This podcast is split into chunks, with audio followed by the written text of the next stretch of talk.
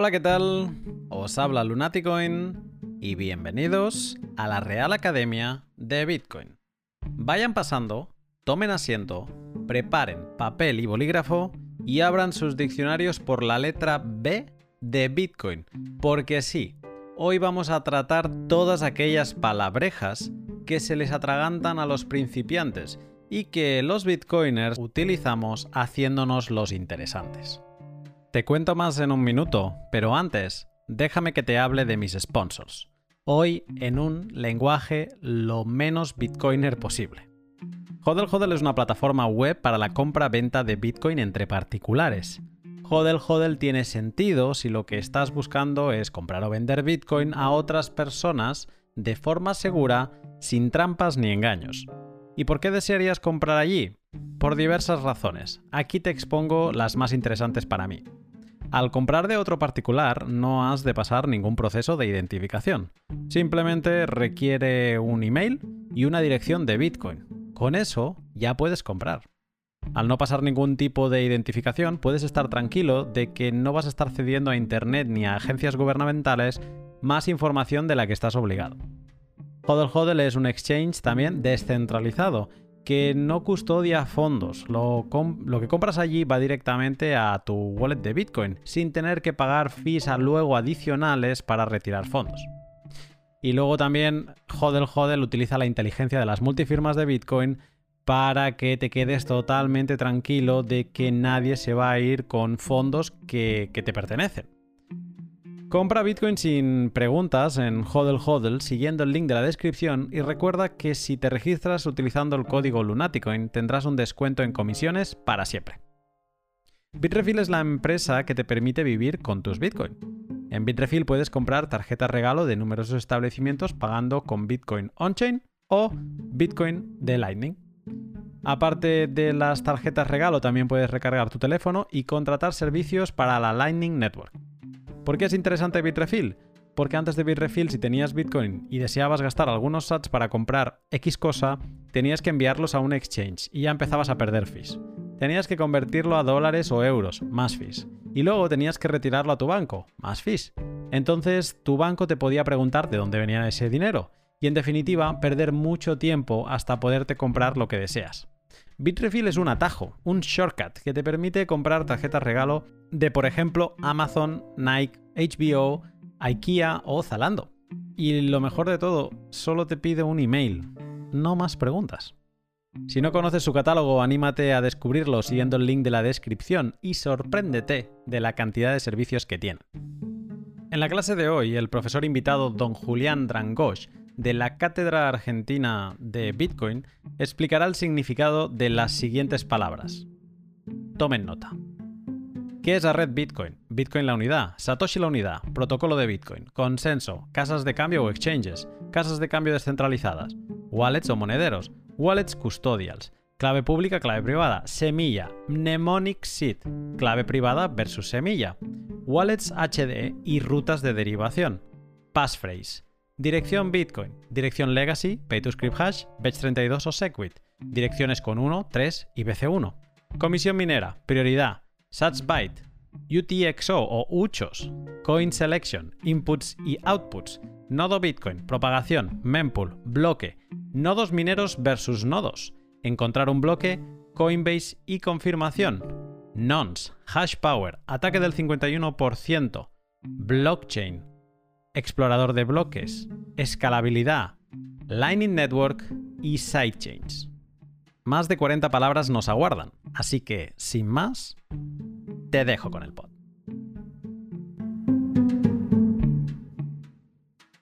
Buenas tardes, Julián. Buenas tardes, Lunaticoin. ¿Cómo estás? Yo muy bien, ¿y tú? Muy bien, por suerte, muy bien. Es un día muy coloroso acá en Buenos Aires. No me digas eso, que os tengo envidia a niveles máximos. Eh, te, voy a confesar un, secreto. O sea, soy bastante enfermo de, esto de la temperatura. Me gusta el calor, aunque luego lo sufro. Y desde el 21 de julio, ay, de junio, cuando es el equinoccio de verano aquí, ah, aunque sé que aún me queda verano por delante, casi todo, prácticamente, bueno, todo, eh, me da tristeza, porque sé que los días se empiezan a cortar, ¿vale? Y entonces, desde que le doy la vuelta al 21 de diciembre, me pongo contento porque sé que cada minuto le ganamos, hay cada día le ganamos un minuto al, día de luz, ¿no? Porque estábamos, ahora se, pues, se, ponía el sol a las, a, las cinco y media de la tarde, a las 5, y ahora es como que vamos una hora, hay un minuto hacia arriba cada día. Y siempre tengo en mente al hemisferio sur, porque siempre pienso, malditos, ahora estáis vosotros en verano y nosotros aquí pasando frío. Así que nada, envidia, envidia a niveles máximos. Sabes que yo hago exactamente lo mismo, pero desde julio, desde el 21 de julio, toda nuestra. Acá, sobre todo yo que era de una ciudad de bastante al sur de acá de Argentina, donde allá a veces a las 5 de la tarde ya era de noche. Desde ahí, del 21 de julio en adelante, era siempre un ratito más, un ratito más. Eh, eh, es bastante normal eso. Igual ahora te la regalo porque estamos con 30 y pico de grados de calor acá, así que es bastante eso. Bueno, es lo mismo que me acaba pasando a mí en agosto, que luego digo, ¿para qué quieres tanto verano si esto es insufrible? Pero, pero bueno, es, es agradable y estás moreno de piel, es, es, otro, otro rollo. Pero bueno, hoy no hemos, eh, no hemos quedado aquí para, para hablar de, clima, lo podríamos hacer otro día. Eh, hoy tenemos un pod bastante... Mm, un desafío. Yo diría que es, es un pod desafío eh, a, ver, a ver cómo lo gestionamos, para hablar de, palabras Bitcoin, de glosario Bitcoin, que mm, mucha gente que empieza ahora en Bitcoin pues tiene dudas, escucha, e, es muy mm, abrumador para todo el que entra en esta escena eh, el choque del léxico que tienes porque te aparecen palabras que no habías escuchado en tu vida, que si hash, que si ataque del 51%, que si wallets HD, passphrase, semillas, huchos y todo eso vamos a intentar hacerlo en un formato digerible, eh, en audio, em, contigo, Julián. Pero antes de empezar en este desafío, eh, déjame preguntarte rápidamente, eres un miembro reconocido de la comunidad argentina de Bitcoin. También has participado, yo diría, por lo que tengo entendido, desde el inicio también en la Bitcoineta, eh, formador donde los haya. No sé si podrías explicar un poco más cuál es tu, tu background y tu relación con Bitcoin. Em, bueno, sí, como, como, muchos, yo conocí a algunos de los bitcoiners más viejos de acá de Argentina en, algunas reuniones de un partido político que se llamaba el Partido Liberal Libertario de acá de Argentina. Y bueno, viste, como todos, este, la primera vez que uno escucha acerca de, de, Bitcoin se hace como extraño y esa noche traté de entender lo que era la minería de Bitcoin. Y bueno, como todos no, no lo entendí. Y bueno, después, unos años después, eh, empecé a leer acerca del paper directamente y, otro tipo de, contenido que no era solamente ese. Y bueno, me enamoré. Me pasó lo mismo que me pasó con otras tecnologías como la electricidad, como con Internet. Y lo primero que, se me ocurrió fue, bueno, ¿cómo pongo las habilidades que yo tenga al servicio de, la red de Bitcoin? Hmm. Y yo soy profesor universitario desde bastante temprano, desde hace más de una docena de años, desde los 20 años dije, listo, yo tengo que empezar a explicar acerca de Bitcoin, qué es lo que está pasando, porque es algo que me nace naturalmente. Nací el 17 de septiembre, que es el Día del Profesor acá en Argentina. Y bueno, desde ese entonces que empecé a hablar en algunas cátedras en las que me invitan en mi universidad, a dar algunas de las charlas introductorias de la ONG, participar de la Bitcoineta en viajes, en videos. Eh, este año estuve también en la BitConf haciendo un, una participación de cómo instalar y cómo utilizar un nodo de Bitcoin. La verdad que simplemente es este, poner mis habilidades al uso de la red. Una más, este, también tengo un curso que hicimos con la Universidad Tecnológica, es un curso abierto y masivo, se llama MOX, eh, de Bitcoin en español. Se llama Bitcoin Blockchain, una introducción técnica, en donde bueno, describimos cómo funciona la, la blockchain más importante de todas, que es Bitcoin. Así que este año participaron más o menos 9.000 personas de eso y bueno, se agradece siempre la difusión de todas las personas que, lo comparten. Y el año que viene, bueno, en verdad este año lo haremos un par de veces más seguramente. Genial, pues pondremos eh, todos los links en la, en la descripción para, para, que te tengan controlado y se puedan también formar si quieren en este curso masivo. Em, como comentábamos, eh, vamos a hablar de palabras Bitcoin y lo vamos a intentar hacer con un cuento, con un camino, un itinerario eh, dentro de lo que es eh, Bitcoin. Entonces empezamos por lo general. Bitcoin es un cash electrónico que permite intercambiar valor entre personas de forma descentralizada y sin ningún intermediario en medio. Entonces, te pregunto, Julián, ¿qué es la red Bitcoin? Bueno, vos tendrías como dos lugares que podrías mirar la red Bitcoin. Podés mirar la red de computadoras que están ejecutando el software de Bitcoin. Esas son las computadoras son los nodos que verifican todas las reglas de la red. Podrías mirar los teléfonos celulares que también participan de esa, de esa red y de esa construcción, que son los que nosotros utilizamos eh, como wallets. Pero tal vez el concepto más interesante que uno puede mirar de red de Bitcoin es el red de personas la red de personas que ya creen en esta moneda, que la adoptaron, que adoptaron esta tecnología.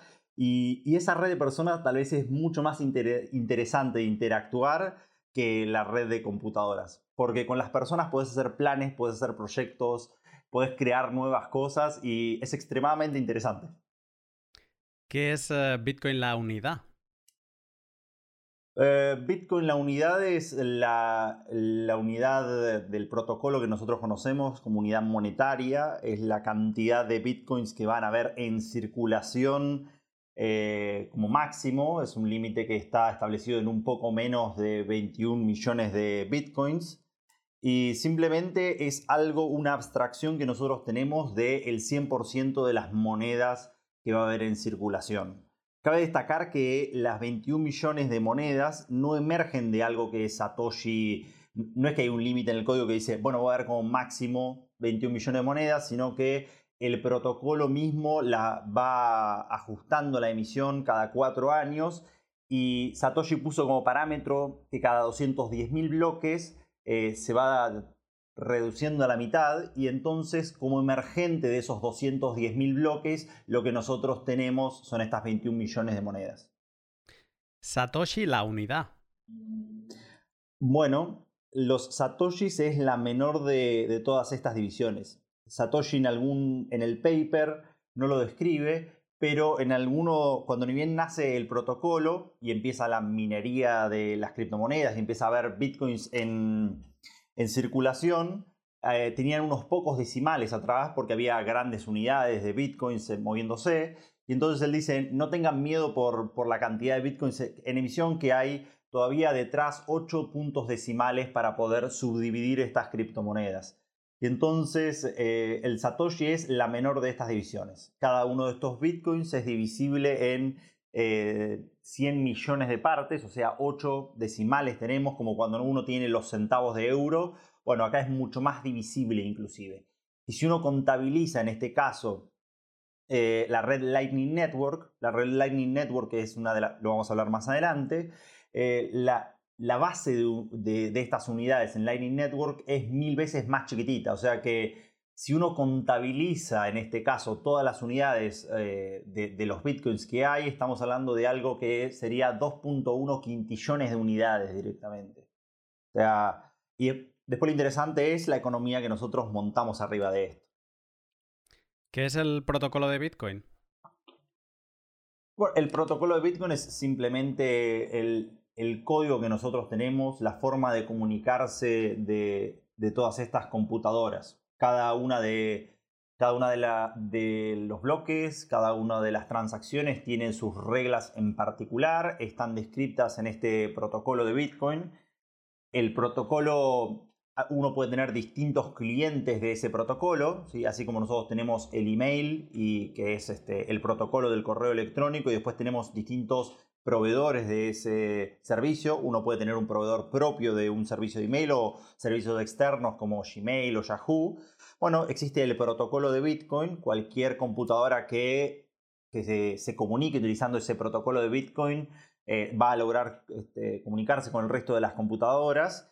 Y eh, después existen distintos clientes de Bitcoin. El más conocido que nosotros este, utilizamos es Bitcoin Core, pero después nuestras wallets este, simplemente lo siguen a ese protocolo y se comunican utilizando las reglas del mismo. ¿Sería lo mismo el consenso? Mm, no, no, creo que sea lo mismo el consenso. Existen las reglas del protocolo. Yo creo que el consenso de, de Bitcoin es algo distinto. Porque lo que logró resolver Satoshi en este caso es que un montón de computadoras que no se conocen y que están en condición de adversario. Eso quiere decir que todas las comunicaciones que se envían entre una computadora y otra tienen que ser verificadas para demostrar su validez.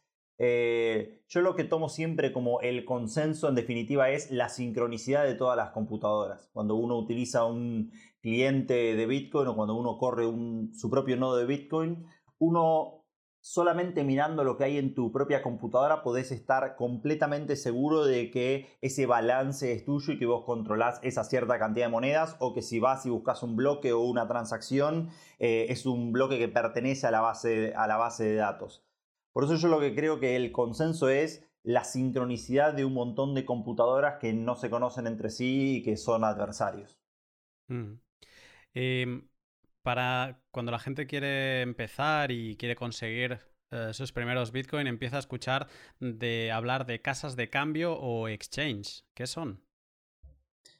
Bueno, las casas de cambio o exchange yo lo describo siempre como un banco de bitcoins en general. un banco nos provee a nosotros servicios monetarios de diferentes índoles, como puede ser un préstamo, como puede ser una tarjeta de, débito o una tarjeta de crédito. Y bueno, eh, por esos servicios ellos nos cobran una cierta cantidad de dinero. Y las casas de cambio o exchange de Bitcoin son similares, son bancos de Bitcoin directamente. Nosotros, eh, si bien cumplen algunas de las reglas del protocolo y ellos tienen sus propios nodos para verificar todas las transacciones entrantes y las transacciones salientes, eh, básicamente son un on-ramp o un off-ramp para poder cambiar dinero fiduciario, el dinero tradicional, por decirlo de una forma, por este tipo de protocolos de criptomonedas. Entonces uno puede enviarles eh, euros, pesos, dólares y ellos eh, ahí adentro vos podés comprar bitcoins si, lo quisieras hacer. Eh, algunas casas de intercambio también tienen sus propias tarjetas de débito u otros tipos de servicios. ¿Qué sería entonces una casa de cambio descentralizada? Bueno, en general cuando uno habla de un exchange, eh, la custodia de las criptomonedas y la custodia del dinero fiduciario que uno ingresa dentro de esos lugares eh, es por parte de ellos. O sea, ellos tienen las claves privadas para enviar bitcoins o cualquier otro tipo de estos protocolos y lo mismo ellos cuando vos les depositaste dinero fiduciario, lo tienen en custodia dentro de su propio control. Entonces, básicamente tenés el mismo tipo de servicio de maestro esclavo que uno tiene con el sistema bancario tradicional. Y lo que vienen a resolver eh, este tipo de casas de cambio descentralizadas a través de tecnologías del tipo multisig eh, que vos no pierdas el control de tus criptomonedas y sin embargo vos puedas hacer este tipo de cambios, tal vez de un Bitcoin a algún protocolo como puede ser Ethereum o una stablecoin como DAI o Tether y siempre manteniendo vos el control de tus criptomonedas, que nadie te las pueda confiscar, que, que no puedan cerrar. Eh, es bastante importante en ese tipo de cosas. Genial. Pues con esta palabra cerramos la, capítulo de, generalidades y ahora hablo, abro el apartado de wallets. Bitcoin es una red que registra y almacena los apuntes contables de todas las transacciones que los participantes realizan.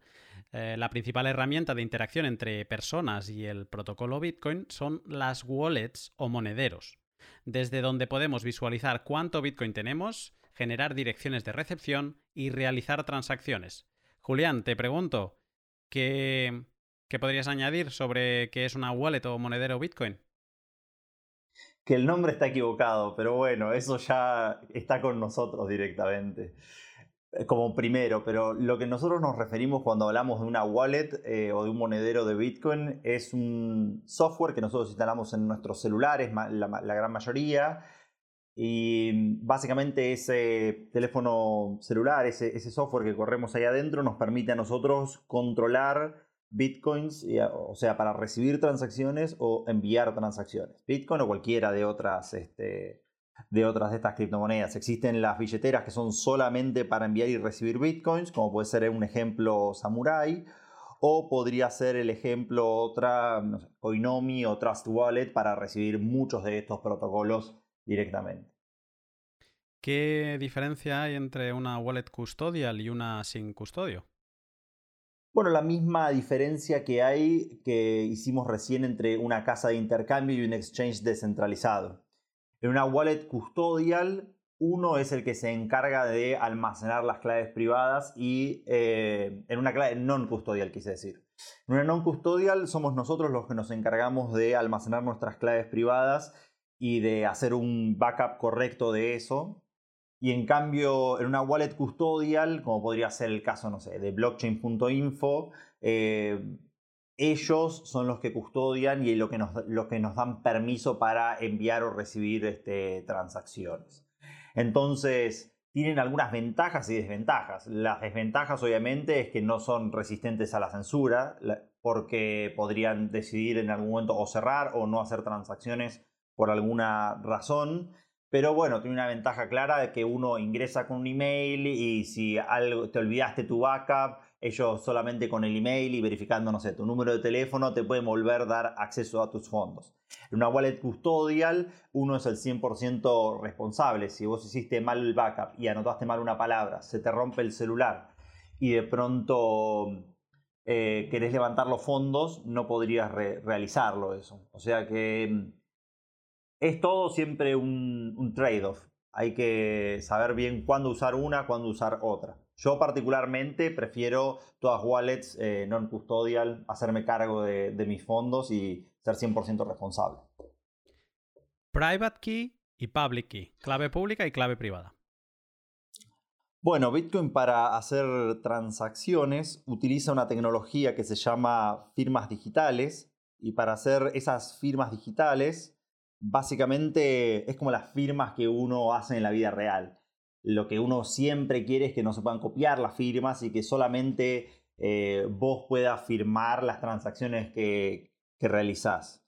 Y entonces para eso utiliza una matemática que se llama criptografía, de curva elíptica sobre unos espacios finitos. Y en definitiva esa, esa curva elíptica es una curva que hay sobre el espacio.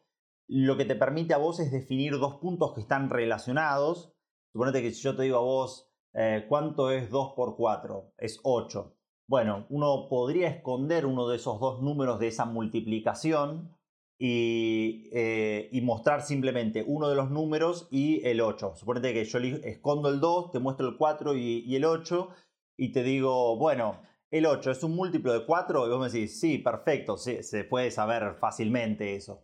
Bueno, pero simplemente en este tipo de curvas el 2 es imposible de descifrarlo y ese es el que nosotros almacenamos como clave privada y el que nos permite a través de esta matemática elegante poder verificar eh, que solamente somos nosotros los poseedores de estos este, bitcoins para realizar transacciones. Y, la clave pública básicamente es uno de estos dos números que nosotros utilizamos ¿sí? para hacer las verificaciones. Mm. Semilla. Bueno, la semilla es una, forma que nosotros utilizamos de comprimir un montón de direcciones en, lo que sería una clave privada maestra que nosotros tenemos y a partir de esa clave privada maestra lo que nosotros vamos haciendo es derivando un montón de cuentas, después un montón de cadenas distintas y después también un montón de direcciones de, Bitcoin. O sea, a través de la semilla son 12, 18 o 24 palabras que nosotros podemos almacenar. Y en esas 12 palabras también se le puede llamar backup a esto o mnemonic phrase. Eh, lo que nosotros tenemos es una forma de recuperar esa clave privada maestra que después nos permite derivar, la, misma wallet lo hace, nos permite recuperar todos esos fondos. Entonces es muy importante que cuando uno realice una de estas semillas o genere una nueva billetera, anote todas las palabras bien ordenadas eh, y cada tanto testear los backups de las billeteras que uno tiene activamente. O sea, no sé, un fin de semana te sentás y suponete que tenés tres, una billetera en el celular, una hardware wallet y una billetera en una computadora. Y esas son las tres cosas que vos estás utilizando y entonces cada tanto tiempo conviene ir chequeando que los backups estén bien realizados. Diríamos entonces que la semilla es lo mismo que la mnemonic seed que tanto se lee. Yo lo, utilizo como sinónimos directamente. Por lo menos hasta la Wikipedia de Bitcoin dice, dice que son este, los sinónimos. Eh, y otra cosa que me gustaría clarificar, eh, la llave privada, la private key eh, versus la semilla, también, ¿son lo mismo? ¿Podríamos asimilarlos como sinónimos? No, no, particularmente, porque cuando vos tenés la semilla te permite reconstruir la, clave privada maestra de la cual se van derivando todas estas cuentas, cadenas y direcciones. Y en cada una de esas direcciones, vos en cada una de estas direcciones de Bitcoin que se derivan de las claves públicas, o de Bitcoin o de cualquier cadena, vos tenés asociada a esa dirección una, una private key directamente. O sea que lo que te permite a vos la SID es encontrar esa clave privada maestra que después de ahí vos podés derivar todas tus direcciones y tus serían subclaves privadas, si quieres decirlo de, alguna forma. Para, para, eso uno puede leerlo bien en la VIP 32 que te va mostrando bien cómo vos tenés la, Master Seed y después de ahí vas este, derivando todos los, diferentes caminos hasta llegar a las distintas direcciones de Bitcoin. Perfecto. Em, ahora te voy a hacer mm, tres preguntas, tres palabras que, considero que son más técnicas avanzadas. Si alguien se pierde, eh, pues eh, es normal, no pasa nada, eh, ya llegarán. wallets HD o Hierarchical Deterministic. no sé cómo sería en español, ¿lo sabes?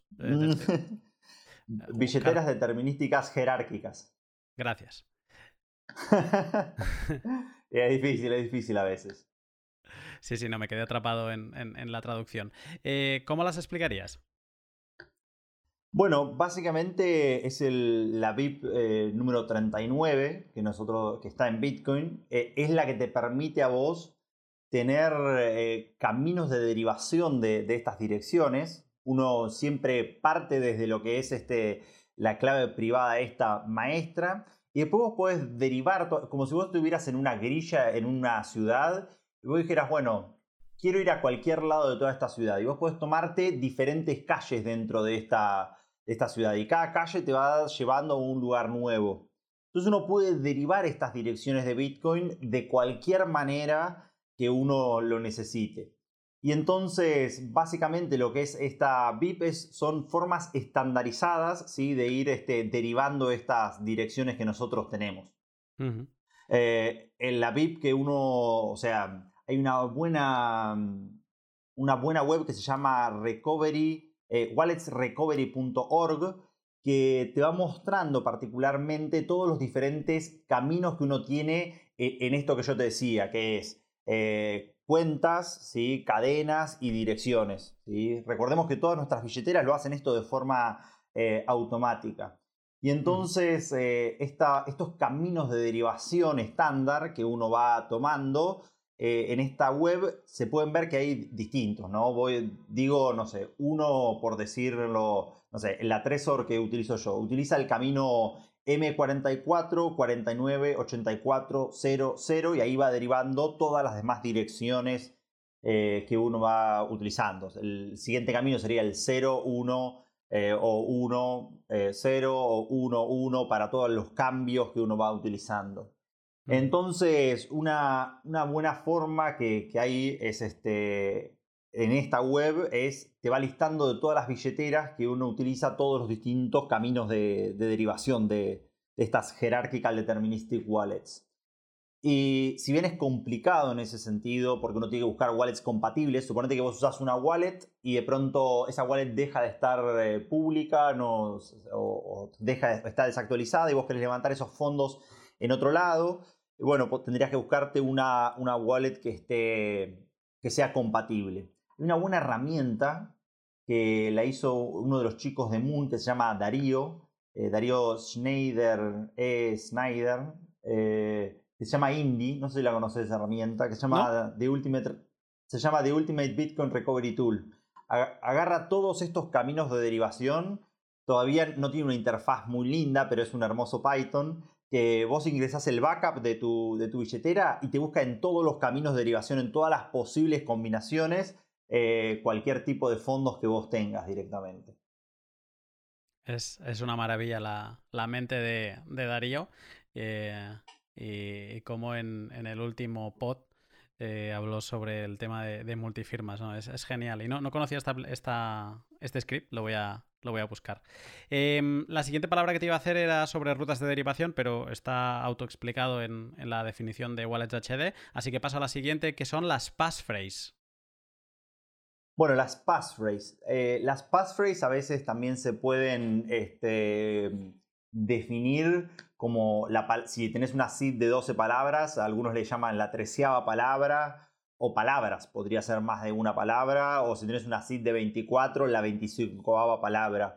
Eh, básicamente una passphrase, una passphrase es una forma de proteger eh, tus diferentes cuentas. ¿no? Dentro de estos eh, dentro, de esta, dentro de esta derivación de los distintos caminos, teníamos la clave privada maestra y después teníamos las diferentes cuentas, que es el primer, la primera división directamente. Y la passphrase lo que te permite a vos es ir cayendo a estas diferentes cuentas. Eh, yo siempre utilizo como una metáfora para explicarlo. Imagínate que vos tenés tu frase y después tu passphrase te la quedaste en tu cabeza. No sé, elegís tu passphrase que sea Lunaticoin. No, deberías elegir algo tan sencillo. Podrías elegir, si querés, no sé, una, la frase de tu libro favorito, ¿no? Tu frase de tu libro favorito. Eh, te lo puedes quedar en tu cabeza, avisáselo a alguien por si te pasa algo alguna vez. Pero lo que te permite a vos eso es tener dentro del mismo dispositivo, eh, tener estas dos cuentas. Y puedes tener una de estas cuentas a la vista, ¿sí? Y la otra te queda escondida y solamente vos podés acceder cuando ingresás esa passphrase dentro del dispositivo. De la misma forma de que si uno está, no sé, de, vacaciones, no sé si usaste esto, pero a veces cuando uno se va de vacaciones uno lleva dinero en un bolsillo adelante y después tenés un, algún bolsillo interno o como estos este, sacos de canguros que van adentro de, la ropa.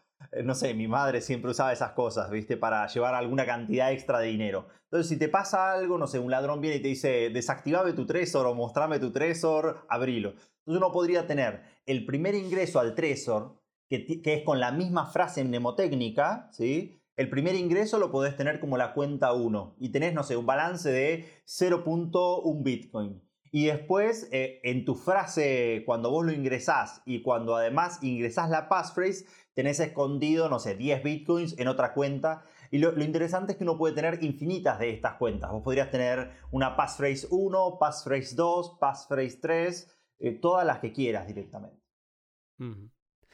Eh, genial.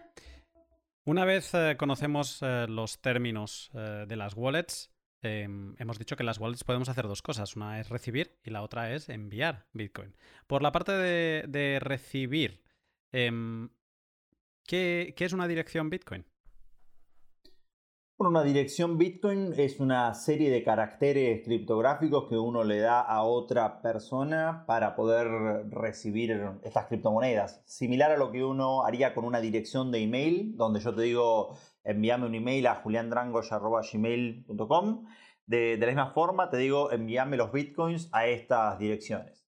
Lo distinto que uno hace con respecto al email es que con el email yo quiero que todos los emails, todos los correos me lleguen a la misma cuenta. Bitcoin, al ser un gran listado de todas estas transacciones, yo no quiero que mis bitcoins lleguen siempre a la misma dirección porque eh, una vez que si, siempre tengo este mismo modus operandi, todas las personas que me envíen bitcoins y que saben que yo siempre doy la misma dirección van a poder ver todo mi saldo es porque está a la vista, es público. Entonces siempre uno le comparte una dirección nueva de bitcoin para cada uno de los pagos que uno va a recibir. Entonces, dentro de direcciones, y esto em, crea bastante confusión, y quizá deberíamos la respuesta hacerla como bastante sencilla, pero dentro de las direcciones de Bitcoin hay tres tipos, ¿no? Hay las direcciones legacy, las direcciones pay to script hash y luego las direcciones que se le pueden llamar de dos maneras, batch32 o segwit native. Em, ¿Podrías explicar un poco esto de las diferentes direcciones? Bueno, eh, lo mejor que uno puede hacer es entenderlo esto como tal vez con una metáfora. A mí me gusta siempre describir eh, las direcciones de Bitcoin como si fuesen un, candado que está a la vista y después ese candado o una maquinaria podría serlo. Eh, después lo podemos liberar y lo podemos abrir ese candado de, de diferentes formas. Entonces, las direcciones legacy, particularmente la metáfora del candado, funciona perfecto. Si a una dirección legacy, si uno eh, le ingresa una llave, la llave privada con la que se destraba ese candado, uno puede liberar esos bitcoins y enviarlos a otra dirección para realizar un pago. En cambio, tal vez la dirección, eh, el, formato de direcciones pay to script hash, básicamente te conviene describirlo como una maquinaria, porque no solamente uno necesita una llave para operarla, sino esa llave lo que hace es opera algún tipo de, de motor. O sea, uno en una dirección eh, pay to script hash podrías necesitar no solamente una llave, sino dos llaves o podrías este, incluir alguna condición que sea estos bitcoins se pueden mover a partir de, tal bloque. Entonces, en ese sentido, tienen alguna complejidad más para, para ser utilizadas. Y después las direcciones Batch32 o Segwit, básicamente tenés los mismos dos formatos. Eh, uno podría llamarlas Pay to Witness Public Key o Pay to Witness Script Hash. ¿sí? Eh, lo único que nosotros eh, hacemos en este tipo de, direcciones es mover este, la firma a, otro parámetro por afuera del bloque, por, lo que se llaman los testigos, de ahí de la palabra segregated witness, y es un nuevo formato de direcciones que es más este, eficiente y nos permite a nosotros eh, extender el tamaño del bloque de 1 mega a aproximadamente 4 megabytes sería si todas las direcciones que nosotros utilizamos adentro del, bloque sean direcciones del tipo Segwit. O sea que lo único que estamos haciendo nosotros es mover uno de estos parámetros, que es el parámetro de script sig. Nosotros lo movemos en vez de estar en el parámetro script sig, está ahora en este parámetro que se llama testigo directamente. Em, para seguir aclarando sobre direcciones, que la explicación me parece fantástica y me encanta además hacer esta analogía con los candados, pero ¿podrías explicar de forma más visual qué las diferencia? ¿Cómo podrían identificarlas un usuario que empieza en Bitcoin? Claro, eh, de forma práctica las direcciones legacy son las que arrancan con un número 1 son las más viejas de todas, las primeras, los primeros formatos de direcciones que utilizamos y son las que pesan más también. Después tenés eh, las direcciones Pay to Script Hash, que serían este motor, esta maquinaria que uno eh, destraba con algunas condiciones. Esas son las que arrancan con el número 3. Son un poco más eficientes que las que arrancan con el formato 1. Y después eh, tenés las direcciones Segwit o Native Segwit, que son las que arrancan con eh, BC1 directamente. Mm. Y son las más eficientes de todas. Siempre que uno pueda y que sean compatibles con las wallets desde donde vos estás recibiendo, siempre te conviene compartir ese tipo de, direcciones. Es eh, haciendo, volviendo al símil del email, sería como eh, imaginar que ahora enviamos a un, a un email que es mm, no sé qué, arroba un dominio.com, pues imaginaos que hubiese el, modelo de email que es arroba, el modelo de email que fuera eh, símbolo de porcentaje y el modelo de email que fuera doble barra en lugar del arroba, ¿no? Entonces, básicamente son tres maneras de escribir las direcciones de Bitcoin, donde nos pueden enviar Bitcoins, pero Em, tienen em, cualidades distintas, como ha explicado Julián, y eh, por tema de pagos de fees que ahora hablaremos, te interesa utilizar siempre que puedas las BC1.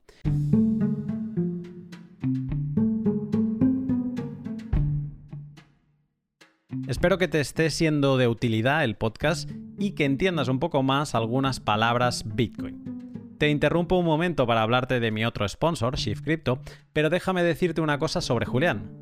Ha de amar mucho su profesión y a Bitcoin también para haberme aceptado la tortura a la que le he sometido de hablar non-stop durante hora y media. Si te sirven sus explicaciones, anímate a enviarle un mensaje por Twitter, seguro que le hará ilusión y se volverá a cargar de energía para seguir aportando más. Pues bien, Siguiendo con el pod formativo, Shift Crypto es la empresa suiza productora de Bitbox 2, una hardware wallet que viene en dos versiones, Bitcoin Only o Altcoin Version. Una hardware wallet es un dispositivo diseñado para proteger lo más importante, nuestras llaves privadas. Todo el hardware está pensado para que solo tú puedas extraer los bitcoins que guardas en el interior. Y la gracia de la Bitbox 2 es que te da seguridad y facilidad de uso. Si eres eh, principiante no tendrás problemas en usarla, y si eres avanzado te encantarán sus características Pro. Si no tienes hardware wallet, échale un vistazo y ya verás que cuando decidas subir el nivel de tu seguridad, sabrás qué hardware wallet comprar. Shift ha vuelto a activar el descuento Lunaticoin, así que si quieres disfrutar de un 10% menos en la compra de tu dispositivo, utiliza mi nombre como cupón y lo conseguirás. Perfecto. Saltamos a la siguiente parte porque esto tenía relación con recibir Bitcoin. Pero vamos a hablar de enviar Bitcoin eh, o, hacer transacciones, que es lo mismo. Eh, aparte de comprobar cuántos satoshis tenemos y a qué direcciones podemos recibir, en una wallet eh, podemos esto, ¿no? Enviar transacciones de, de Bitcoin a participantes, a terceras personas o a nosotros mismos. Entonces, te pregunto, ¿qué es ¿Qué es la comisión minera que siempre se habla cuando enviamos eh, Bitcoin? Bueno, Bitcoin tiene. Hay que, hay que primero empezar a explicar que los dos tipos de comunicaciones que hay dentro de la red, uno son los bloques y otro son las transacciones. Y los bloques particularmente eh, tienen un tamaño de un megabyte. Ahí adentro, dependiendo de los formatos de las transacciones que nosotros estamos enviando, entran entre unas 2.500 a 3.000 transacciones, dependiendo de los tamaños de cada una de las mismas. Y entonces, como Bitcoin es una red neutral, neutral quiere decir que no podemos distinguir ni quién está transaccionando y no hay jerarquías, todos los que estemos transaccionando somos pares directamente, eh, ¿cómo hacen los mineros para decidir entre tu transacción o mi transacción? Una forma sería, bueno, agarramos y metemos las, las, este, las transacciones que, sean, que tengan mayor monto. Si vos estás transaccionando, no sé, un Bitcoin y yo transacciono medio Bitcoin, los mineros que elijan la tuya. Pero eso no dice nada con respecto a si vos estás apurado para enviar ese Bitcoin o no. Capaz que vos podés esperar, estás consolidando saldos directamente y podés esperar hasta el fin de semana para, para que se consolide tu transacción. Y por eso en particular existe lo que se llaman estas comisiones. La comisión es una forma de mandar una señal a, los mineros de Bitcoin que uno está o más apurado o menos apurado para que sea la consolidación final de la transacción de, Bitcoin. Mm. Una manera de entender entonces la, comisión de minera es la, prioridad, que también es un, es un término que a veces vemos en algunas wallets, que te pone qué prioridad, ¿no? Exactamente, en general tienen prioridades, no sé, altas, medias y bajas. Yo particularmente siempre que voy a hacer una transacción miro el estado de lo que se llama la mempool, que es este, todas las transacciones que, hay en los últimos tiempos y que todavía no están confirmadas. Entonces veo qué tan apurada están el resto de las personas porque toda esa información es pública.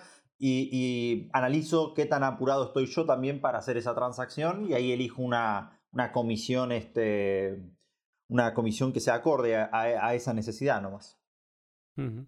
Dentro de la parte de las comisiones hay un término que también se ve en wallets más em, avanzadas o que te dejen ver más información, que al lado de, esa comisión pone sats por byte. ¿Podrías explicar esto? Claro, es una forma de, medir eh, la cantidad de, comisión que nosotros vamos a, pagar. Entonces, eh, no es lo mismo eh, si yo envío una transacción y en esa transacción hay cuatro entradas y hay dos salidas en esa transacción, que si yo hago una transacción simplemente de una entrada y dos salidas. Esas transacciones, por cómo están construidas, tienen pesos distintos y recordemos que lo que es, lo que es eh, escaso es el, espacio de un megabyte en los bloques de Bitcoin. Entonces, eh, lo que se mira en general para definir qué transacciones son más valiosas con respecto a la comisión es la cantidad de, de sats sobre byte que nosotros estamos enviando. O sea, el peso sería como el peso específico, la cantidad de gramos por mol, si vos querés mirarlo como si fuese químico, que, uno está enviando. Y entonces lo que miran los mineros es, ese cociente directamente, cuál de todas las transacciones tienen esos cocientes más, más altos, más elevados. Mm. Lo que en la banca tradicional es un porcentaje sobre la cantidad que estás enviando. En Bitcoin no, importa la cantidad, puede ser 10 eh, eh, dólares o pueden ser 10 millones de dólares. Lo que importa es el peso en, bytes, ¿no? Lo que va a ocupar de un bloque. Y entonces, en base al peso, ¿cuánto estás tú dispuesto a pagar de comisión eh, sobre ese peso, ¿no? Independientemente de, del valor de la cantidad que uno esté Exacto, independientemente de la cantidad que uno esté transfiriendo. Perfecto. hablabas de salidas, entradas. Em, relacionado con esto de las salidas y entradas, hay un término que seguramente es el que más preguntaron en el, en el tweet donde hice la consulta de qué términos no quedan claros. Ese término es eh, UTXO, eh, en inglés UTXO, o como a mí me gusta llamarles, los uchos. ¿Qué es un, ¿qué es un ucho? Eh, bueno, en esta misma metáfora que estuvimos construyendo, en donde uno traba estas transacciones con, candados, básicamente, a mí me gusta siempre imaginar como si fuesen esas paredes enormes, viste, en los colegios de Estados Unidos, donde hay un montón de, de, armarios para todos los estudiantes. Y entonces, cada uno de estos armarios tiene una ID distinta esa idea es lo que nosotros tenemos como el ID de las transacciones que nos lo devuelven nuestras billeteras al, mandar, eh, al mandar o recibir este, bitcoins. Y, dentro de ese armario uno tiene pequeños casilleros, ¿sí? que esos casilleros son los que están eh, eh, trabados con estos candados directamente. entonces, un UTXO básicamente es una matriz que te dice 0, 1, 2, 3, 4, o sea, te dice el ID y qué espacio de esa matriz estás vos utilizando directamente. Eh, siempre arrancamos por 0 porque en la programación se arranca por 0 y entonces suponete que yo te doy, eh, te digo, mira, voy a gastar de la ID 1JFBH todo ese número y voy a gastar el casillero 0 directamente. Entonces eh, mi billetera dice, ah, tengo la llave para abrir este candado Sí, la tengo directamente. Y entonces hace uso de ese UTXO. Básicamente se llama Unspent Transaction Output. Eh, y lo que quiere decir eso es una salida eh, unspent eh, transaction, transacción, y output es salida sin gastar. Cuando uno recibe una transacción, lo que uno está recibiendo es, es eso, es el derecho a poder gastar una de estas salidas sin gastar. Y la otra persona lo que hizo es gastar una de estas salidas, esa persona ya no puede volverla a gastar eh, esa salida porque dentro del listado de todas las transacciones de Bitcoin, ya todos los nodos eh, leímos que esa persona ya abrió ese casillero directamente y lo envió hacia otro lado. Si alguien quiere una definición más extensa y me parece que a mi gusto es deliciosa, la que hizo Lucas de Wasabi Wallet en uno de los primeros posts que grabé, creo que era el número 17, eh, donde además él lo explica súper, súper rápido, eh, que dice que un ucho es una moneda. Lo que pasa que en Bitcoin las monedas pueden tener mm, diferentes valores, desde una moneda de... una moneda de 10 millones o una moneda de un céntimo. Entonces, una, buena manera y además lo explican de forma más extensa en, ese pod si alguien quiere. Creo que en YouTube está el minutaje, o sea que podéis saltar directamente a, ese punto. Eh, genial, dos preguntas eh, para cerrar la parte de, enviar Bitcoin, que son también de ese lado más avanzado, em, que sería eh, Coin Selection. Y bueno, Coin Selection es algunas opciones que tienen nuestras diferentes este, billeteras para poder eh, seleccionar qué ucho uno quiere gastar, por decirlo, o qué monedas uno quiere gastar. Suponete que vos tenés varias transacciones que fuiste realizando. Tenés una, una, transacción en la cual vos recibiste 10 bitcoins, una transacción por la cual vos recibiste 5 bitcoins y una transacción por la cual recibiste uno solo. Entonces, tu billetera tiene que de alguna forma eh, determinar qué es lo que vas a gastar. Y entonces, eh, imagínate esto, vos vas a gastar eh, medio Bitcoin. Y tu billetera lo que hace es, en vez de gastar eh, el, un Bitcoin, gasta el de 10. Lo que está mostrando ahí al resto de la red es, eh, en definitiva, que a vos te sobran, o sea, que tenías 10 Bitcoins, que gastaste medio y que te sobran 9 y medio en alguna otra dirección. Y esa otra, esos otros 9 y medios podrían ser algún tipo de vulnerabilidad o te podrían dejar visto para, para, algún tipo de ataque. Entonces, Coin Selection lo que te permite a vos es elegir cuál de esas salidas sin gastar, vos vas a hacer eh, un uso directamente. Eh, en general, eh, Bitcoin Core lo que hace es mira todos los UTXOs que vos tenés y hace creo que mil intentos random para ver cuál de todas esas combinaciones es la que sea la, más este, eficiente para poder gastar directamente. O también lo que uno puede hacer es construir transacciones manualmente y seleccionarlos desde, desde la transacción manualmente diciendo, bueno, yo voy a enviar medio Bitcoin, quiero gastar este 8 de un Bitcoin que tengo y lo envío desde ahí de forma manual. Perfecto. Eh, ya por último, creo que está medio explicado con todo lo que hemos dicho, pero para aclarar, se habla de inputs y de outputs en una transacción. Claro. Básicamente lo que, lo que uno está hablando ahí es que en una ID de una transacción vos tenés eh, alguien que está, seguimos con la metáfora de los casilleros, ¿sí? de, de los lockers, alguien ingresa una cierta cantidad de dinero a esos lockers y, y como bueno, eh, como ese locker solamente uno puede o ingresarle o sacarle dinero, básicamente lo que estamos viendo ahí es que nadie puede crear dinero de la nada. En cada una de estas transacciones ingresan una cierta cantidad de bitcoins y salen una cierta cantidad de bitcoins eh, A, para hacer pagos, para las direcciones de cambio y para el fee de los mineros directamente. O sea, no sale literalmente el fee de los mineros, pero todo lo que uno no reclama en salidas es lo que, se, lo que va para, para la minería de Bitcoin. Y entonces ahí uno puede siempre determinar con los inputs y los outputs que, no se está creando dinero aparte de, la nada. Básicamente los inputs es las entradas. En, una transacción, eh, si, alguien la, la mira, va a ver una parte de la izquierda que es las entradas, de dónde se está gastando Bitcoin, y la parte de la derecha es los outputs, las salidas, hacia dónde se está enviando ese, ese Bitcoin. Y como acaba de explicar Julián, si tú agarras los outputs y los restas a las entradas, o sea, si tú restas las salidas a las entradas, eh, alguien podría pensar que quedaría cero, ¿no? Porque tú has enviado todo lo que ha entrado. No, siempre hay un remanente, un sobrante, que eso es lo que es la, comisión minera. Perfecto. Eh, entonces, eh, por este lado cerramos la parte de transacciones y abrimos otra que es bastante maravillosa, conocer su funcionamiento, pero que está cargada de léxico también. Esta es la sección de los nodos. Las transacciones viajan desde nuestros ordenadores o móviles a la red eh, Bitcoin. Esto puede ser desde nuestro propio nodo o a través de un nodo tercero, como podrían ser los nodos operados por Electrum o Blue Wallet.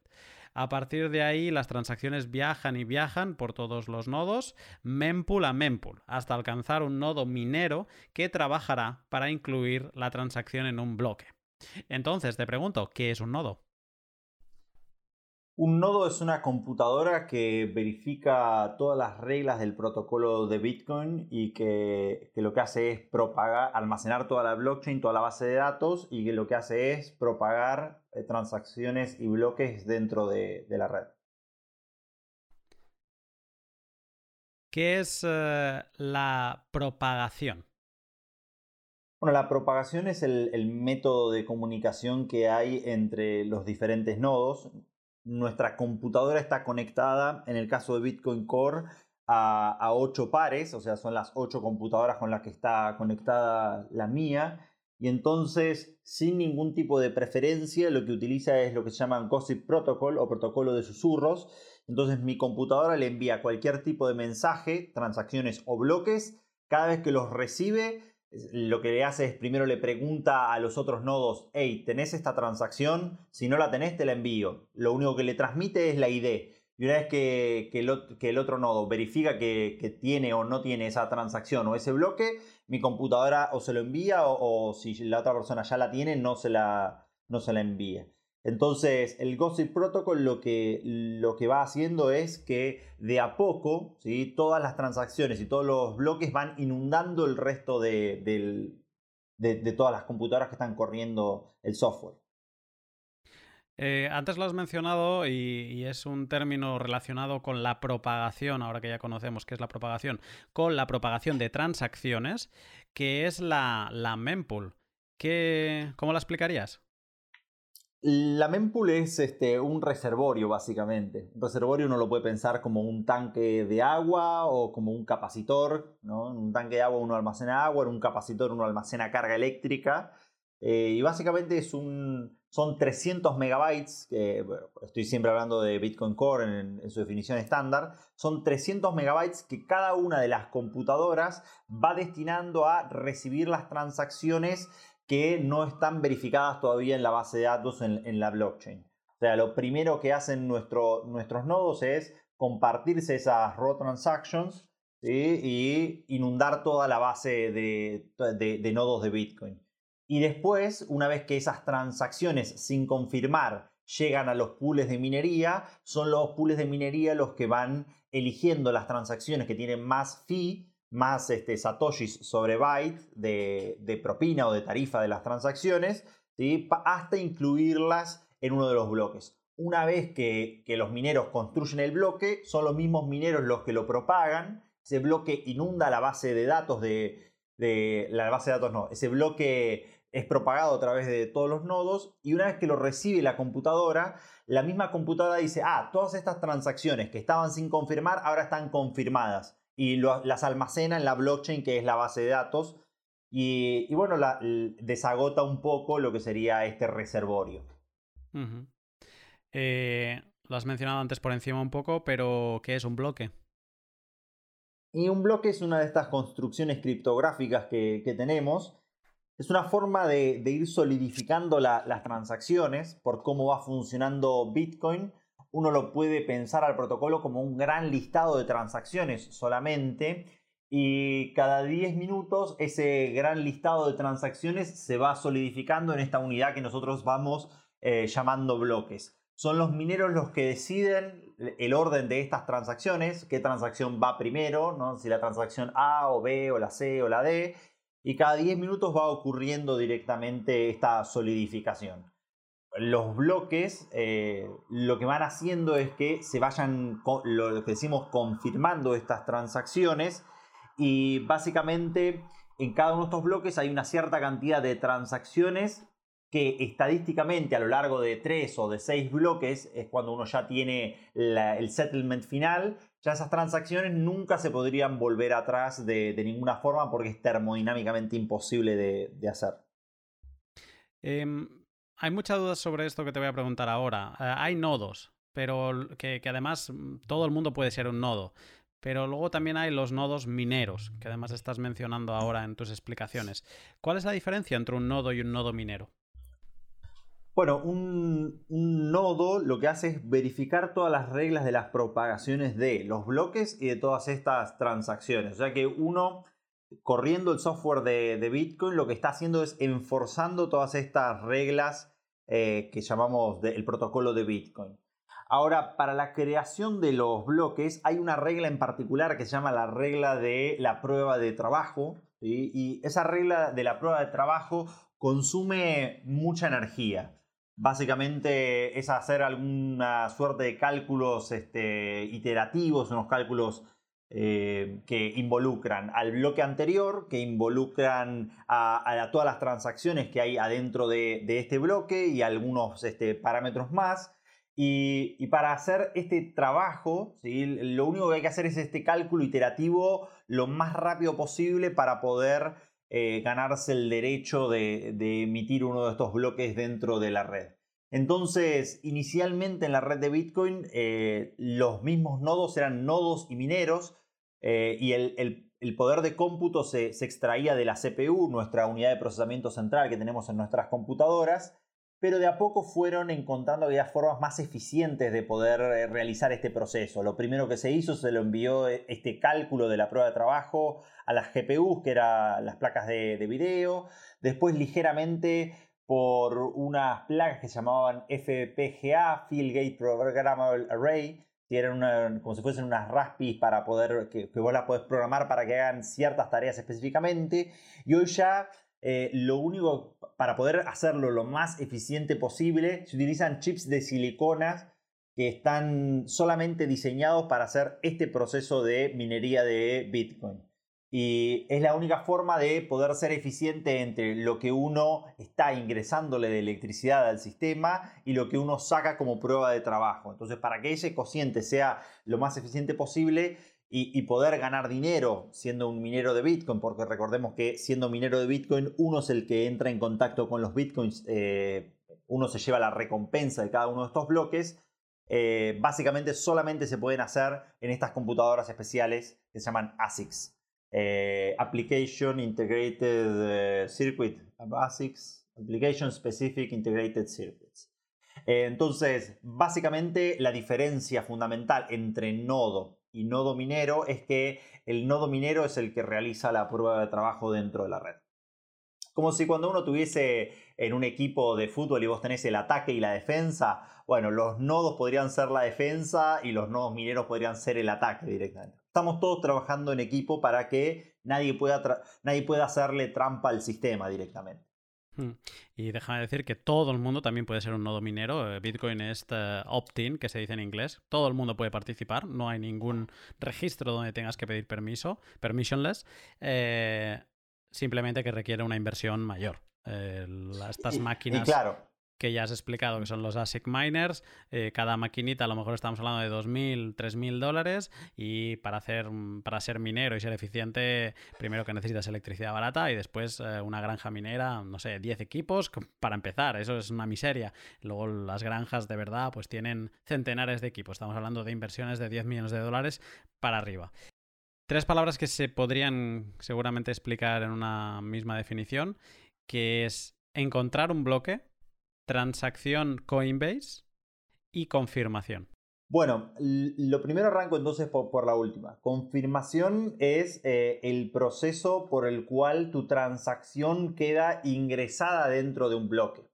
Siempre nosotros decimos que para eh, eh, tener como entregar productos y servicios por, por, Bitcoin, vos deberías esperar al menos una confirmación para saber que no estás dentro de este, de que alguien te podría hacer eh, un hipotético ataque 51%. Entonces, lo primero que es confirmación, que lo que quiere decir simplemente es que tu, tu transacción está ingresada en el último bloque dentro de la red de Bitcoin. Y después, una vez que ya eh, tu transacción está confirmada, lo que vas viendo es que tenés los subsiguientes bloques que se van creando, las siguientes confirmaciones. Cuando vos tenés tu transacción en un bloque y ya se creó el bloque siguiente, tu transacción tiene dos confirmaciones. Cuando tenés tres eh, tu transacción y dos bloques arriba, tiene tres confirmaciones.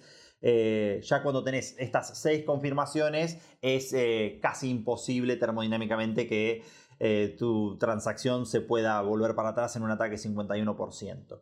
Eso es lo que sería eh, básicamente la confirmación. Encontrar un bloque es lo que hace el minero cuando eh, está minando y está iterando estos number only use once, ¿sí? que básicamente los itera en el proceso de minería y una vez que encuentra él uno de estos números que, le hacen que después del proceso de minería el hash de ese bloque, el hash identificatorio del bloque, tenga 16 ceros, entonces básicamente se dice encontrar un bloque, eh, lo usamos coloquialmente esta palabra, pero básicamente lo que tiene el minero es, se gana el derecho para poder emitir un bloque ¿sí? a la red, él puede escribir el próximo de la red y lo propaga al resto de la red, cumple con la regla de la prueba de trabajo y entonces la misma red lo que hace es incentiva la condición de la carrera, que es que todas las personas, en vez de estar tratando de trabajar en algún tipo de bloque paralelo, lo que quieran hacer es construir en un bloque arriba del bloque recién propagado, una vez que hayan, que, hayan verificado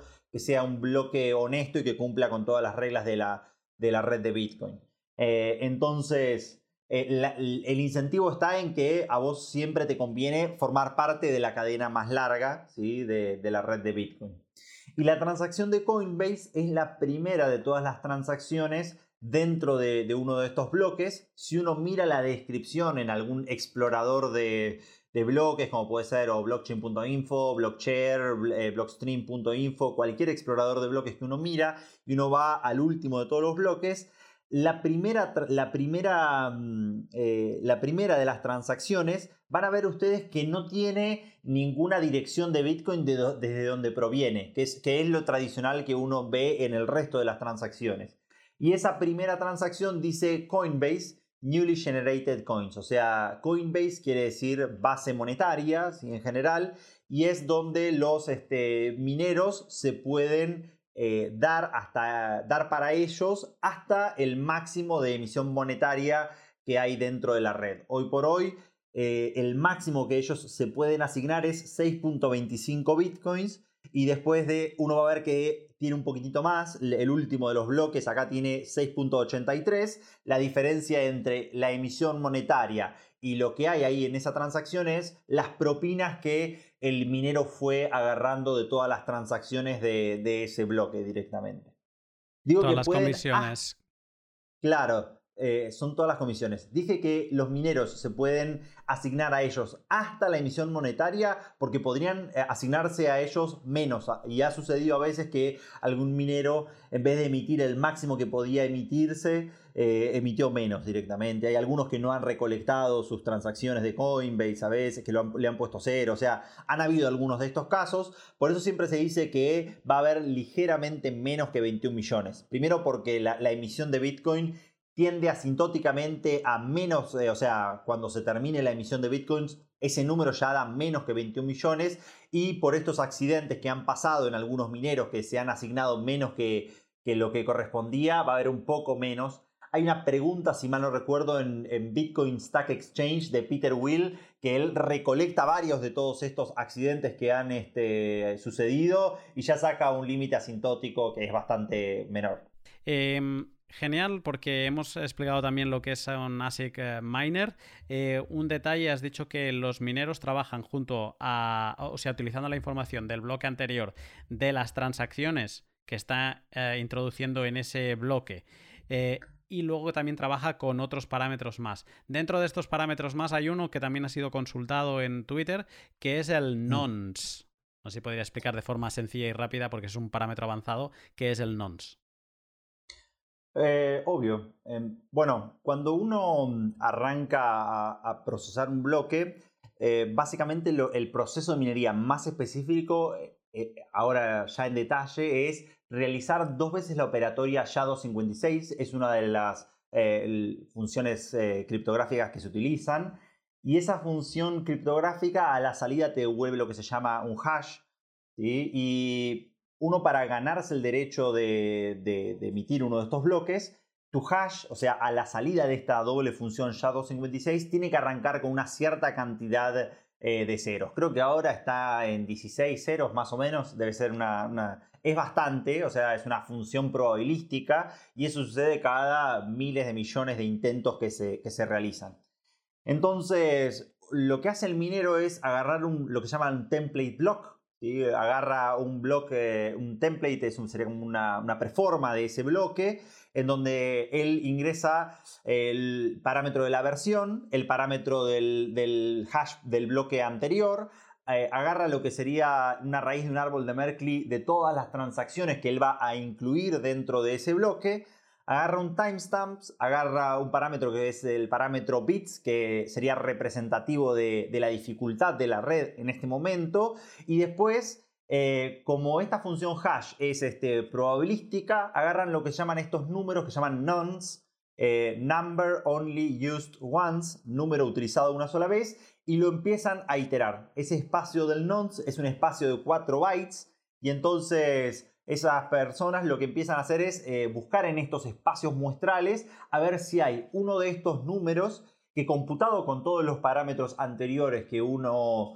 que les mencioné recién, eh, a la salida de esa doble función hash obtenés 16 ceros. Si vos obtenés esos 16 ceros, te ganaste el derecho directamente de propagar el siguiente bloque dentro de la red. Perfecto. Has mencionado SHA-256, has mencionado hash. Para quien quiera tener un poco más de conocimiento sobre esto, hay un pod específico sobre la criptografía de Bitcoin, el L89, que, recomiendo. Eh, me quedaría en pocos términos de esta parte. Em, hash power. Bueno, el hash power básicamente es una forma de medida de poder eh, contabilizar la cantidad de poder de cómputo total que tiene eh, la red de Bitcoin. No es lo mismo si nosotros tenemos una computadora dedicada a defender la red de Bitcoin que si nosotros tenemos 10 computadoras eh, dedicadas a, defender esta, esta red. Entonces es una medida simplemente que nos permite a nosotros determinar ¿sí? el poder de cómputo total que tiene la red de Bitcoin.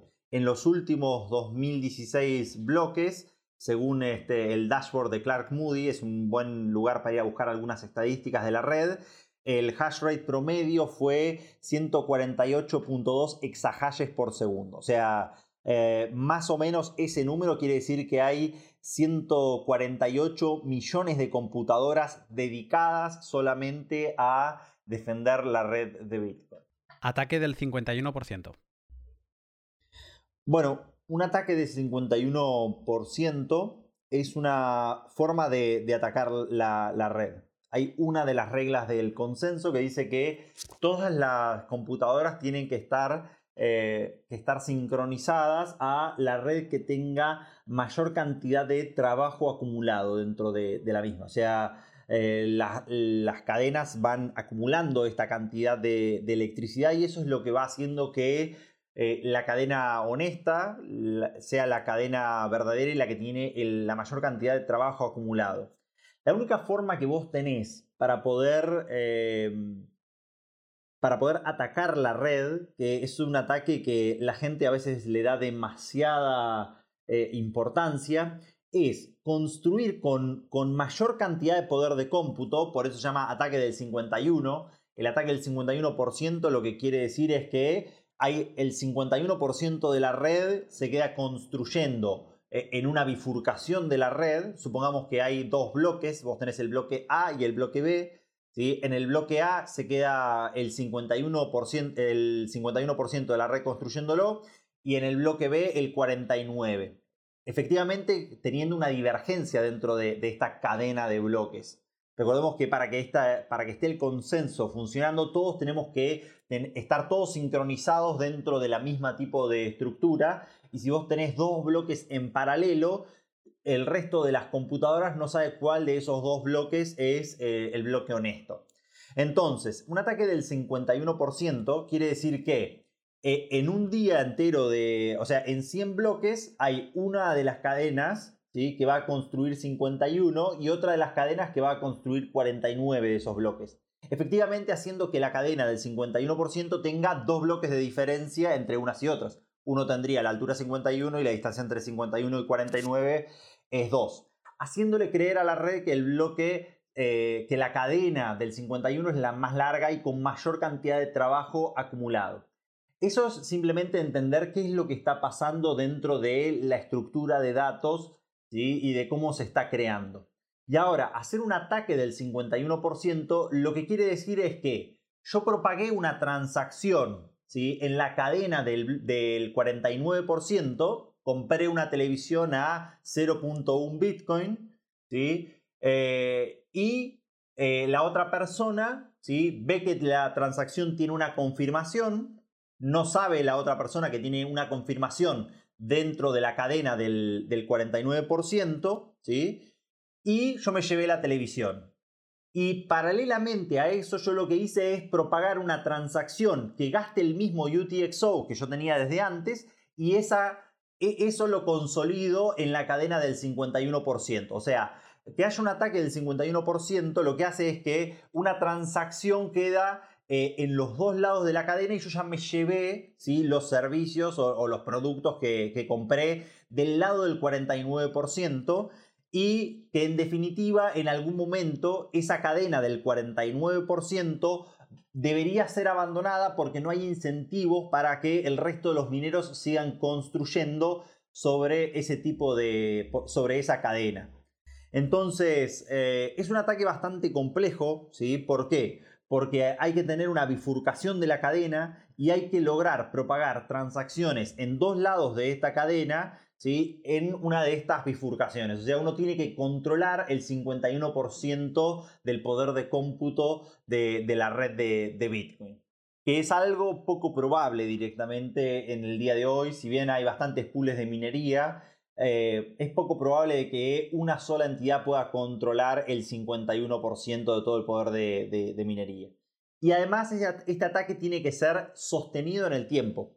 Eh, sobre todo eso es lo importante, porque cuando uno lo tiene que sostener en el tiempo este ataque y estas dos cadenas, la del 51 y la del 49, empiezan a entrar en conflicto, es algo que es visible para todos los participantes de la red, que habría una divergencia de no solamente un bloque, que es una divergencia que puede ocurrir estadísticamente cada un par de semanas, sino que hay una divergencia dentro de la cadena y que esa divergencia está sostenida durante días y días y días. Y entonces, eh, ahí claramente se, puede visualizar ¿sí? que está este intento de doble gasto intentando de realizarse, ¿sí? y mm, básicamente cuando uno está dentro de la cadena del, del 49%, eh, si esa es la cadena honesta, por decirlo, de, o sea, siendo la cadena del 49 la cadena honesta, porque esa es la forma de, describirlo, este tipo de ataque, están todos los incentivos para uno poder pelearle solamente un 2% de poder de cómputo, un 2% es chiquitito el poder de cómputo, a la cadena del 51. Existen todos los incentivos para que, para que ese incentivo y para que ese movimiento del poder de cómputo de minería exista. O sea que eh, ¿Por qué digo que existen todos los incentivos? Porque cuando uno está participando de un doble gasto dentro de la cadena del 51, uno tiene que pasar 100 bloques. Recordemos que 100 eh, bloques es el parámetro que tiene el Coinbase Maturity, o sea, los que están realizando el ataque del 51% no es que pueden gastar sus transacciones de Coinbase rápidamente, sino que tienen que esperar 100 eh, bloques para poder hacerlo. Y entonces eh, eso hace que este tipo de ataques eh, vos le puedas pelar simplemente un 2% del poder de cómputo al lado del 51 y, sería un ataque ineficiente, porque se quedarían siempre como la cadena del 49% el ataque y la cadena honesta volvería a crecer más rápido, ¿sí? Y, todo el resto de las personas directamente le abandonarían el intento de, de ataque. O sea que es bastante complejo de describir el ataque 51%, sobre todo sin ningún tipo de, gráfico para poder ayudarse en dónde están las monedas y dónde están los ataques, pero es una forma de atacarla a la red. Cabe destacar que hasta ahora no se ha llevado con éxito nunca a, cabo, es simplemente un ataque como hipotético eh, dentro de la red de Bitcoin. A otras cadenas se lo han hecho varias veces directamente. Eh, personas que de pronto, no sé, Bitcoin SB o algunas de, las, de los forks de Bitcoin, en donde han habido personas que han este, directamente depositado Bitcoins en algún tipo, Bitcoins no Bitcoins, Bitcoins SB en algún exchange y después con un ataque de, minería, porque es muy fácil hacer un ataque de 51% a cadenas que no tienen mucho hashing power y después una vez que están depositados en ese exchange, hacen cosas con esas monedas en el exchange y después realizan un ataque y recuperan sus fondos, efectivamente produciendo un doble gasto. Hmm. Hay una web eh, muy interesante que pondré el link que se llama, ahora no me acuerdo, pero es algo así como 51% Attack o así, donde te salen todas las criptomonedas, cuánto cuesta hacer un ataque a la hora o al segundo y no sé, Bitcoin es una barbaridad. O sea, Bitcoin te cuesta millones de dólares eh, hacer un ataque y, y hay monedas donde con 3.000 dólares le puedes hacer un ataque del 51%. Entonces, es, esto ya nos lleva a hablar de seguridad, pero bueno, no es el, no es la, el foco del pot. ¿Sí? Hay una también que se llama howmanyconfs.com, que se llama, sería cuántasconfirmaciones.com, eh, la traducción, y lo que hace es comparar ¿sí? en transacciones, en, equivalentes, en bloques equivalentes, eh, la seguridad del resto de las cadenas comparado contra eh, la cadena de, Bitcoin. Entonces, si vos agarrás y comparás que en seis bloques ya es imposible de revertir una transacción dentro de la red de Bitcoin, eh, después puedes compararla contra Litecoin, que por ejemplo tiene, tendrías que esperar 742 confirmaciones y Bitcoin Cash 523 confirmaciones y en este caso Bitcoin SB 1255 confirmaciones. O sea que tendrías que esperar para, para Bitcoin SB 8 días de confirmaciones. Eh, efectivamente eso ya es que eh, es 200 veces más lenta. De hecho le subieron ahora el nivel de confirmaciones para que vos puedas, viste que cuando vos envías este... Eh, no sé, criptomonedas a un exchange te dice, bueno, para que nosotros te mostremos este saldo, espérate estas cantidades de confirmaciones y le subieron a Bitcoin SB 1008 confirmaciones, creo que le, habían puesto algunos exchanges ya. Porque es factiblemente realizarle un ataque eso. Perfecto. Pues aunque hemos hablado un poco ya bastante de, ellos, eh, ahora me quedan un par de preguntas eh, sobre bloques, que sería la siguiente sección. Una vez un minero descubre un bloque, decimos que lo ha minado. En ese momento el minero empieza a propagar el nuevo bloque que va saltando de nodo en nodo em, hasta, hasta esparcirse por toda la red. Al llegar a un nuevo nodo, este verifica el bloque y de estar todo correcto le dice a los nodos con los que está conectado, hey, tengo un nuevo bloque, ¿lo tienes tú también? Si la respuesta es no, se lo envía. Y este repite el mismo proceso eh, con todos los nodos a los que está conectado. Si los nodos lo van verificando, todo está ok, eh, lo suman a la cadena de bloques, o también conocida como blockchain. Te pregunto, ¿qué es la cadena de bloques o blockchain? Bueno, es la forma en la que se va construyendo este protocolo criptográfico. Entonces, como describimos en el proceso de minería, dentro de los parámetros, dentro de los parámetros del block template, él agrega la versión primero y después agarra el identificador del bloque previo. ¿sí? Lo que va construyendo la prueba de trabajo ¿sí? son todos estos bloques entrelazados que cada uno está referenciando al bloque anterior y a la prueba de trabajo total acumulada que vos vas teniendo dentro de esta cadena y entonces a esto se le llama la blockchain, que en definitiva es donde están almacenadas todas las transacciones directamente. Eh, o sea que las reglas lo que hace es que todos nos vayamos sincronizando a la cadena más larga y la que tiene la mayor cantidad de eh, poder de cómputo acumulado. O sea que es una forma, es una, estructura criptográfica y si uno está eh, sincronizado a esta cadena, la más larga, nosotros podemos como tenemos todas las transacciones, tenemos todos los bloques, podemos detectar de alguna forma cada vez que alguien quiere intentar de propagar alguna transacción o alguien quiere intentar de propagar algún bloque falso, todos, nos podemos, todos podemos detectar básicamente eh, si nos están intentando hacer trampa, solamente sosteniendo como el último hash del, bloque directamente. O sea que es una construcción criptográfica, es la base de datos de la red de Bitcoin y, bueno, tiene estas propiedades que es inalterable, es inmutable y que, es eh, induplicable en el sentido de que... No, inalterable e inmutable, dejémoslo ahí. Has mencionado algunas webs antes eh, que, son webs de exploradores de bloques. Que, ¿Cómo podríamos entender un explorador de bloques? Bueno, como la red de Bitcoin es una red pública para poder eh, transaccionar pública quiere decir que todos los datos que uno va eh, generando dentro de esta red son públicos para que cualquiera los pueda mirar y entonces cualquiera puede investigar qué es lo que está pasando dentro de, la red. Porque básicamente hay bastantes este, webs, por mencionarlas como ya habíamos dicho, Blockchain, Blockchain.info, Blockstream, Blockcipher, hay un montón de exploradores de estas bases de datos y en definitiva, esto nos permite a nosotros de una forma de cualquier computadora, ¿sí? no necesariamente desde nuestro propio nodo, sino que desde cualquier computadora, nosotros poder chequear rápidamente si una transacción está confirmada o no eh, dentro de estas cadenas. Bitcoin tiene unas características que lo hacen muy robusto, pero también con limitaciones. Su lenguaje de programación es muy sencillo y se promedian 10 minutos para confirmar una transacción. Hay gente que ha imaginado maneras en las que superar esas limitaciones sin salirse de Bitcoin, compensando beneficios eh, con desventajas. Muchas de estas cosas se relacionan con la escalabilidad. Em, ¿Podría explicar un poco más sobre la escalabilidad?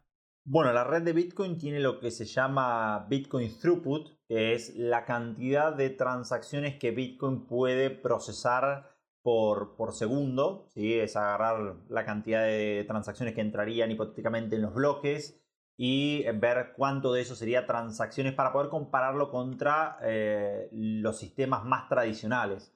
Eh, Visa, por ejemplo, está operando entre 10.000 a 20.000 transacciones por segundo y en los días tal vez más álgidos, tipo de Navidad, esos días que hay eh, increíbles cantidades de transacciones por todo el mundo, todo el mundo está comprando, a veces llega a procesar 25.000 transacciones por segundo. Entonces es una forma de comparar qué tanto procesa la red de Bitcoin.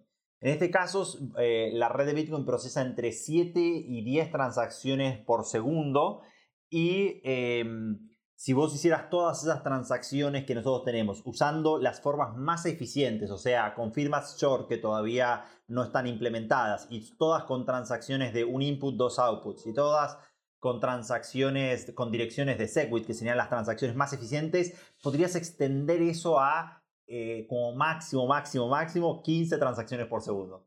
Que eso no se acerca, pero ni a palos a lo, que, lo que hace un procesador de pagos. Que es distinto igual un procesador de pagos como Visa de, una red de settlement bancario que es este, Visa en ese sentido. Entonces, la escalabilidad básicamente es el proceso por el cual nosotros vamos aumentando la cantidad de transacciones que nosotros podemos ir realizando dentro de esta red. Perfecto. Entonces, dentro de estas ah, posibilidades de, escalar, hay como mm, dos caminos que se han trabajado. Uno de ellos es... Eh, Bien, Lightning Network es eh, una solución descentralizada para poder realizar este, transacciones que se llaman transacciones off-chain. Eh, básicamente es una, red en donde uno va construyendo lo que se llaman canales de pago. Y esos canales de pago básicamente es en donde vos y yo podemos tener un canal de pago que lo, fundamos ese canal de pago con, lo que se llaman las transacciones adentro de esa red. Em, y en ese esas transacciones lo que hacen es eh, frenar estos bitcoins, o sea, frenarlos, digo. Nosotros decimos, bueno, vamos a generar un canal de pago desde hoy hasta dentro de un mes. Y lo que nosotros podemos hacer dentro de ese canal de pago es intercambiarnos entre nosotros, ¿sí? Eh, transacciones prefirmadas de Bitcoin, ¿sí? de forma de que nadie pueda salir este, perjudicado. Entonces, suponete que yo, vos y yo construimos este canal y yo lo financio, este canal de pago, con 0.1 eh, Bitcoin y vos lo financiás con 0.2 eh, Bitcoins. Lo que nosotros podemos hacer es intercambiarnos microtransacciones, transacciones chiquititas, pero esas transacciones on-chain que están en la blockchain no, no se tocan directamente. Nos intercambiamos estas transacciones prefirmadas entre nosotros, en donde yo te digo, bueno, te mando 0.01 a vos, y después me mandás, no sé, 0.02 a mí. Y lo único que nosotros vamos publicando a, la blockchain, cada una cierta cantidad de tiempo que queda predeterminado, eh, es los saldos finales. Si, no sé, a los 30 días o cuando nosotros decidimos cerrar estos canales de pagos, eh, no sé, yo me quedé con 0.09 y vos te quedaste con, 1.1, eh, con 0.11, básicamente publicamos ese settlement final entre todas estas transacciones que nosotros hicimos. En esos 30 días nosotros podríamos haber realizado 10 transacciones o podríamos haber realizado 100.000 transacciones. Pero esas transacciones que son fuera de la cadena, por eso se llaman off-chain, solamente nos las intercambiamos entre nosotros. Y bueno, esas, esas transacciones prefirmadas están construidas de, la, de forma que nadie puede eh, propagar un estado anterior dentro de, esa, dentro de ese balance interno que tenemos entre nosotros. Genial. Una vez, que una vez que explicamos esto que se llaman canales de pago, ¿sí? canales de pago bidireccionales entre vos y yo, lo que es Lightning Network son series de canales de pago ¿sí? sucesivos. Entonces, suponete que estamos eh, vos y yo, y vos después tenés un canal de pago con Arcad. ¿sí? Y entonces, eh, yo no tengo un canal de pago directo con Arcad porque no lo construimos, pero vos sí tenés un canal de pago con él. Y entonces, yo lo que te puedo dar a vos es lo que se llama un Hashed Time Locked Contract un contrato que está bloqueado con una cierta cantidad de tiempo y con un hash, una preimagen. Y yo lo que te puedo decir a vos es, hey, eh, Lunaticoin, pasale esto a Arcad directamente. Y entonces, vos lo que haces es, eh, de alguna forma, rutear un pago directamente a Arcad que, y nadie puede mentirle, simplemente en algún momento nosotros vamos a publicar esos saldos finales y vos vas a publicar un saldo final entre vos y yo y vos y Arcad van a publicar un saldo final ¿sí? sin, de, sin de ninguna forma romper las reglas de la cadena original de Bitcoin. O sea, nadie va a poder ni publicar un, un saldo off-chain que no sea el verdadero y nadie va a poder crear monedas de la nada directamente, por, decirlo de una forma. Entonces, Lightning Network es esta serie de canales de pagos que hay entre un montón de computadoras en donde lo que nosotros podemos es rutear pagos hasta una cierta persona que eh, tal vez nosotros no tenemos un canal de pago abierto y eh, se va ruteando a través de estos canales hasta llegarle a destino y nunca nadie, o sea, y es sin terceros de confianza, o sea, yo puedo, o sea, vos podés rutear el canal de pago a Arcad y vos no te vas a poder quedar con esos fondos porque para eso vos no tenés la preimagen. El hash con el que está bloqueado ese pago, vos no la tenés la preimagen, solamente Arcad es el que la tiene y el que cuando tengamos que publicar esos saldos finales, ahí lo vamos a hacer todos juntos directamente y publicar alguna suerte de, cierre de canales. Ahí sí se va a hacer una transacción on-chain en la base de datos de Bitcoin. Si alguien se ha perdido en esta definición, sí, sí, eso es.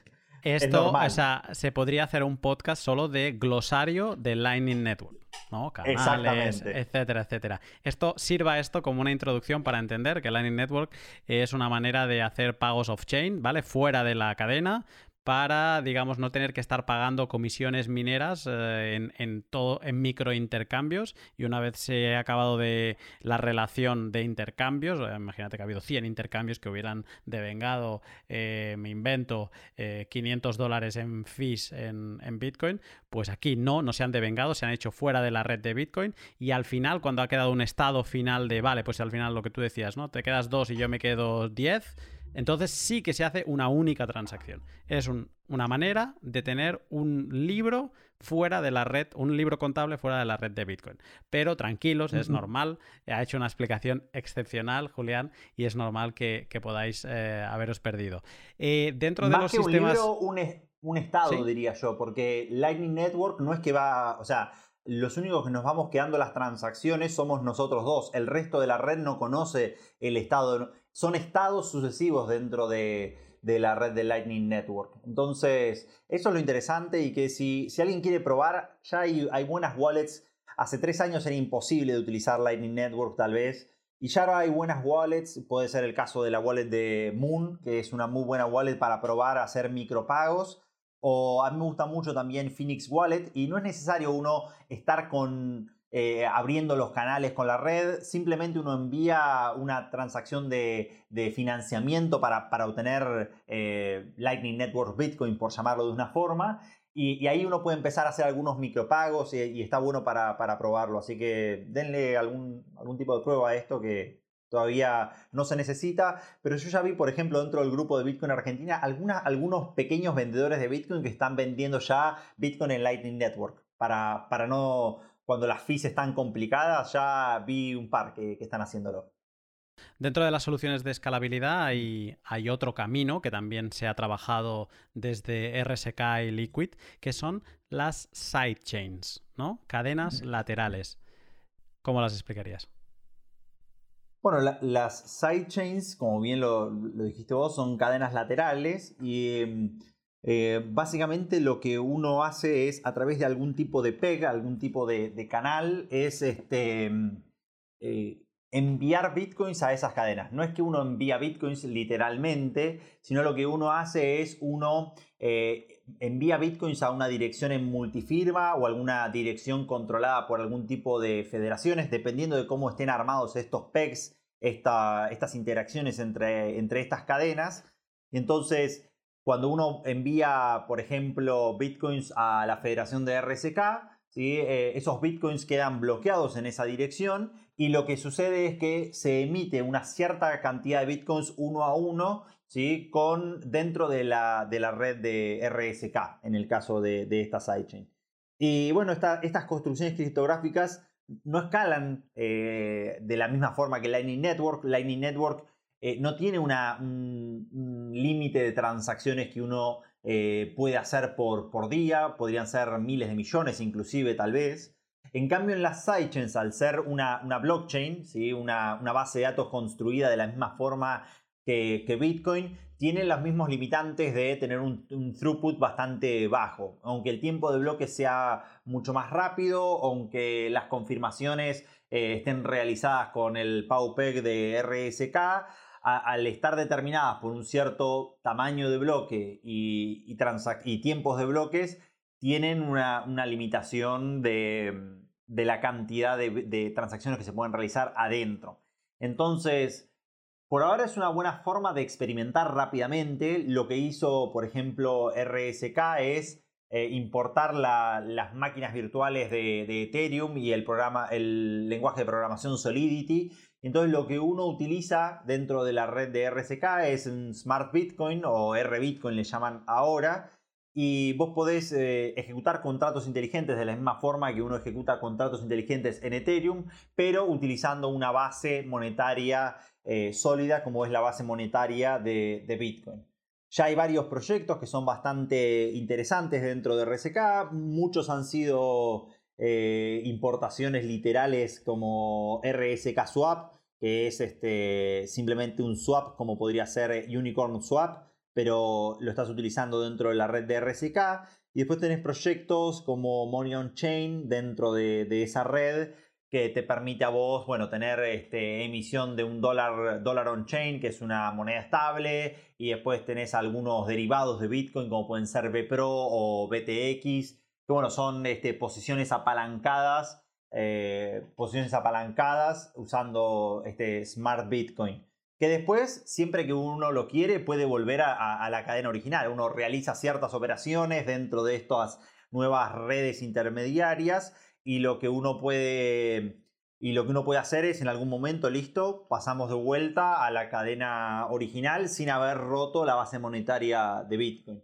Entonces, RSK es la primera implementación que hay utilizando el concepto de Halfini de Reusable Proof of Work o pruebas de trabajo reutilizables. Hoy RSK hay días que tiene el 60% del poder de cómputo de Bitcoin. O sea que si vos lo mirás de esa forma es eh, más seguro que, Ethereum en ese sentido porque utiliza todo el poder de cómputo y la infraestructura que ya está deployada y la utiliza para poder hacer proyectos este, bueno, de smart contracts. Eh, no sé si hay algún otro. Sovereign también, que es un exchange descentralizado, que lo, lo hablamos acerca de ellos que, también ya está operativo dentro de, esa plataforma. Eh, digamos que las, premisas para una sidechain son distintas que, por ejemplo, en, Lightning Network, que es Lightning Network es descentralizado, eh, mientras que una sidechain es centralizada en cierto grado, ¿no? Hay puntos de centralización siempre. Y en, tanto en Liquid como en RSK ah, hay una federación. Lo que pasa que siempre arriba de todo hay una compañía que es la que promueve el desarrollo, aunque son open source y la gente puede colaborar también, pero digamos que el modelo de inicio eh, o el modelo de descentralización es distinto que eso no es ni bueno ni malo. Eh, de un pod que grabé con Liquid y otro que grabé eh, sobre RSK con Dieguito, al final acabas dándote cuenta que sirven para cosas distintas y para usos em, por ejemplo, Liquid muy pensado para compañías Bitcoin, ¿no? De, que quieren hacer transferencias rápidas de Bitcoin em, entre exchange, por ejemplo, ¿no? Entonces, bueno, eh, que sepáis que también existe... también hay cosas que, no es lo mismo cuando vos pasás de Bitcoin on-chain en la cadena de Bitcoin a eh, RSK, por ejemplo, pero podría ser el mismo caso de WBTC, que es Wrapped Bitcoin en Ethereum, eh, ahí estás cambiando de programa de, O sea, los bitcoins son controlados por el Bitcoin Scripting Language. Y eso es algo súper acotado y solamente puedes hacer cierto tipo de operaciones. En cambio, cuando vos pasás ya a esos proxies de, de ERC20, que son los tokens que, se utilizan en esta, o Wrap Bitcoin o Smart Bitcoin, ya es distinto el tipo de lenguaje de programación, la superficie de ataque, qué puede salir mal, o sea, eh, son, proxies de, son proxies de Bitcoin, digámoslo de, alguna forma. Mm. trabajan sobre la base monetaria de Bitcoin, pero claro. las sidechains dejan de ser Bitcoin. Hay otras premisas de seguridad que debes aceptar. Eh, muchas están verificadas y están, no me sale la palabra ahora, pero eh, auditadas. Exacto. y y además son proyectos que, bueno, que llevan track record, pero digamos que dejan de ser Bitcoin. Igual que también hay ciertas premisas de seguridad en Lightning, ¿no? Em, pero Lightning en teoría lo que estás transfiriendo es Bitcoin. Son transacciones firmadas de Bitcoin, lo que no se han retransmitido a la red Bitcoin. por esto que decíamos antes de ahorrar fees. Pero todas esas transacciones serían válidas. Cada, aunque sea un Satoshi, todas son válidas. La diferencia es que no se retransmite a la red, mientras que en una sidechain em, pues eh, hay otras premisas, otro lenguaje. Es otra cadena, una cadena lateral. Em, Julián, hemos empezado muy de hacer definiciones, luego nos hemos ido animando y hemos ido explicando más. Al final eh, paramos el, cronómetro en una hora y 35 al menos de, de pod. Em, hay muchas más preguntas, Bitcoin es infinito prácticamente y además cada día salen más. Eh, como decía antes, hace no mucho bueno, sí, para cerrar temporada del directo en 2020 le leía unas cuantas palabras a, algunos técnicos de, Lightning, pues le leía una lista que había hecho Alex Bosworth sobre palabras Lightning y la verdad es que había algunas que es que era imposible conocerlas. O sea, el léxico de Bitcoin no para de crecer y ya hay madrigueras dentro de madrigueras sobre glosario, ¿no? Entonces, eh, aquí hemos repasado las generalidades de Bitcoin, las wallets, enviar y recibir Bitcoin, nodos, bloques y escalabilidad. Eh, te agradezco el esfuerzo para, para alguien que nos esté escuchando, se habrá dado cuenta obviamente, pero llevas eso, casi prácticamente una hora y media hablando non-stop, así que te agradezco ya ese esfuerzo de preparación y de ejecución. Eh, Julián, si alguien quiere saber más de ti, si alguien quiere tenerte la pista controlado, ¿cuál es el mejor medio para, para seguirte o para ver el material que produces? Eh, lo mejor, bueno, tengo un correo, juliandrango.gmail.com. Eh, el curso que doy de Bitcoin está en una plataforma española que se llama Miriadax. Eh, lo pueden buscar, hasta ahora hubieron tres ediciones el año pasado y seguramente publicaremos cuarta y quinta durante este año. Hacemos clases, hay material para, visual para ver, hay exámenes, hay simuladores, hay clase de consulta. Este año le voy a sumar algunas nuevas clases en vivo y en directo. Eh, pueden buscar ahí con respecto al material de Bitcoin. Y después este, soy muy activo dentro del grupo que compartimos con Franco y con los moderadores de Nico, Max Cajarajusa. Yo sé que a muchos de ellos vos los tuviste acá. Eh, soy uno de los moderadores de ese grupo. A cualquier persona que le interese Bitcoin en español, es el grupo tal vez más, este, más grande de personas, 63.000 personas, y estamos teniendo más o menos 1.500 ingresos nuevos por semana. O sea que está creciendo bastante, bastante. Y bueno, siempre tenemos que explicar para todos los nuevos, siempre, que es una wallet, que es un backup, todo este tipo de cosas las vamos explicando y nos vamos ayudando eh, ahí mismo. Así que esos serían como los tres grandes lugares para, para buscarme. Pues eh, Julián, te agradezco el esfuerzo de nuevo y te espero otro día para hablar de algún otro tema Bitcoin, que es que al final eh, dominas muchos, así que seguro que, volveremos a hablar pronto. Seguro, a mí me encanta aprender de esto y estoy todo el tiempo o estudiando o tratando, probando nuevas cosas, nuevas wallets, no sé, nuevo todo. Y me encanta, se lo estoy dedicando los últimos años solamente a aprender de, esto y cuando quieras, este, muchísimas gracias por invitarme a esto. Le pido perdón si alguno se sintió perdido o si fue mucho en alguna explicación. Y bueno, estamos abiertos siempre a otra invitación. Muchísimas gracias. No pidas perdón, que lo hemos eh, disfrutado. Eh, Julián, estamos en contacto. Abrazos.